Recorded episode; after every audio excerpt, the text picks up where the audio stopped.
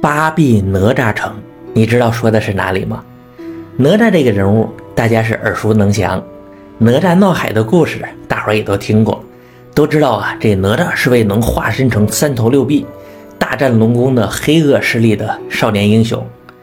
而以哪吒命名的这个城市，竟然就是北京城。相传呢，在很久以前，北京呢还不叫北京，这地方叫幽州。那时候和现在可大不一样啊！那里是个苦地方，又叫苦海幽州。这苦海幽州整个被苦水覆盖，连一块好的地方啊都没有，人在这地方根本就无法生存。这地方的环境怎么会如此恶劣呢？原来啊，在这片水域中生活着一条孽龙，就是有它，这里的水才变得非常的苦。而且呀，这龙不光污染了水源。还经常出来作恶，让周边的这个老百姓生活也不得安宁。于是，我们熟悉的陈塘关李家三太子小哪吒就出场了，来到这苦海幽州，冲进水里，给这条孽龙是好一顿收拾。没费多少功夫，就把这条孽龙给降服了，把它锁进了海眼之下，还用一座白塔镇压。之后不久呢，这里的苦水就慢慢退去。露出了陆地，人们也就开始迁移到这里，安家落户，逐渐兴盛。之后更是成了几朝古都。等到了明成祖朱棣这一代，就是修永乐大典、派郑和下西洋的那个朱棣，他还有一个伟业，就是重建紫禁城。大伙儿都知道啊，在古代，人们是非常看重风水的。兴修土木的时候呢，这风水为先，之后才是土木建筑。而在当时啊，这块地界下边还镇着一条孽龙，这风水不说多差吧，但肯定是有点问题。于是朱棣就把这个问题交给了旗下的两大军师去解决。大军师刘伯温，二军师姚广孝。这俩人有的朋友可能不太熟悉啊。简单来说呢，这刘伯温就相当于当时的诸葛亮，精通天文地理、奇门遁甲、风水艺术。这个姚广孝呢，水平也差不太多。这俩人吧，就是朱棣手下的卧龙凤雏。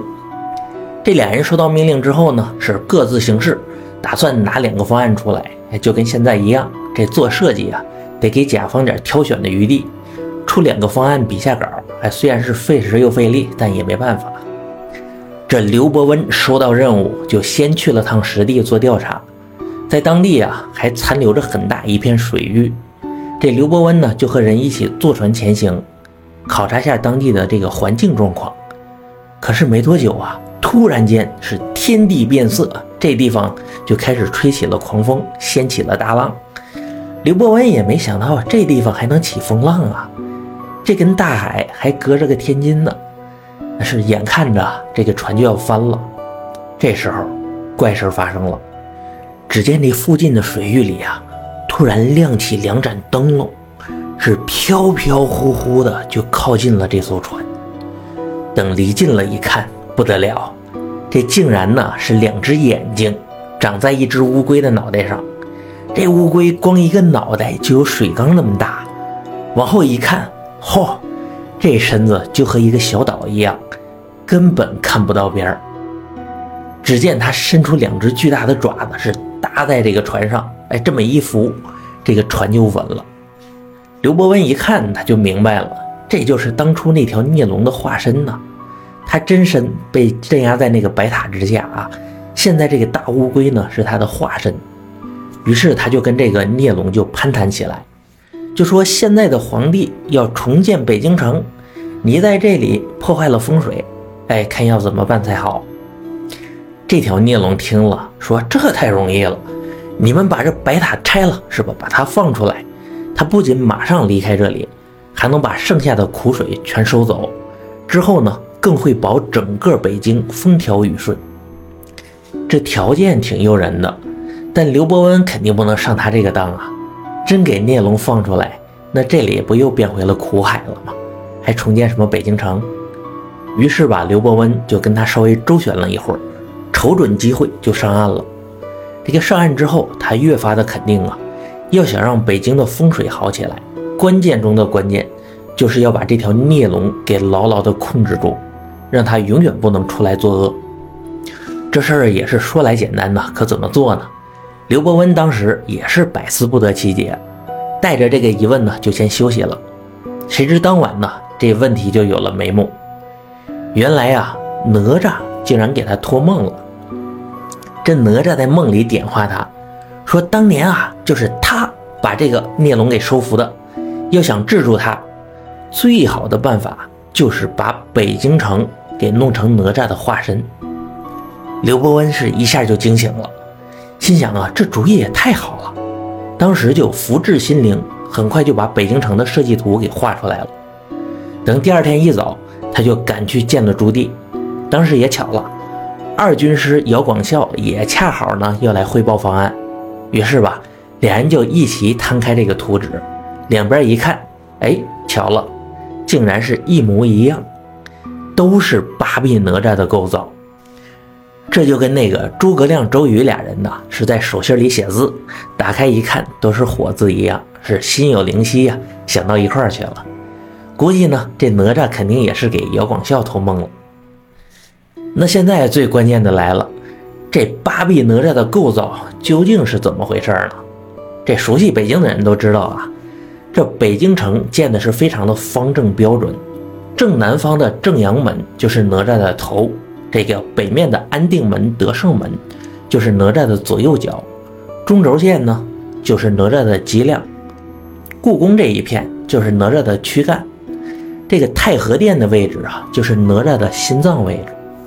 而东边的这个崇文门、东便门、朝阳门、东直门，是哪吒一边的四个胳膊；这西边的宣武门、西便门、阜成门、西直门，则是哪吒另一边的四个胳膊。哎，这也是八臂哪吒的来历。而阜成门的那座白塔，就是哪吒手持的火尖枪啊，也就是把这个孽龙定住的位置。稳固风水，哎，不让他出来继续作恶。朱棣一看呢，这妙啊！两位爱卿想到一块儿去了，那就按照这个图纸来建。于是呢，就有了后来的八臂哪吒城，也就是北京城。但这个啊，毕竟是个传说，很多细节呢是经不起推敲的。首先啊，重建紫禁城这种大工程，还是得专业的来，毕竟是术业有专攻。刘伯温专业是军事。他又不是建筑师，而且呢，据考证，刘伯温这一生啊，从来没有来过北京城。朱棣来北平的时候，刘伯温早已经过世了。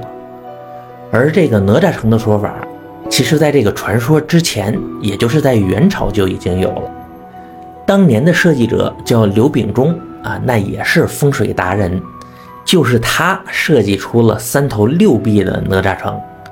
而后来的这个八臂哪吒的说法呢，可能就是把其中的两个头换成了两只胳膊，这个三头六臂的哪吒也就变成了八臂的哪吒。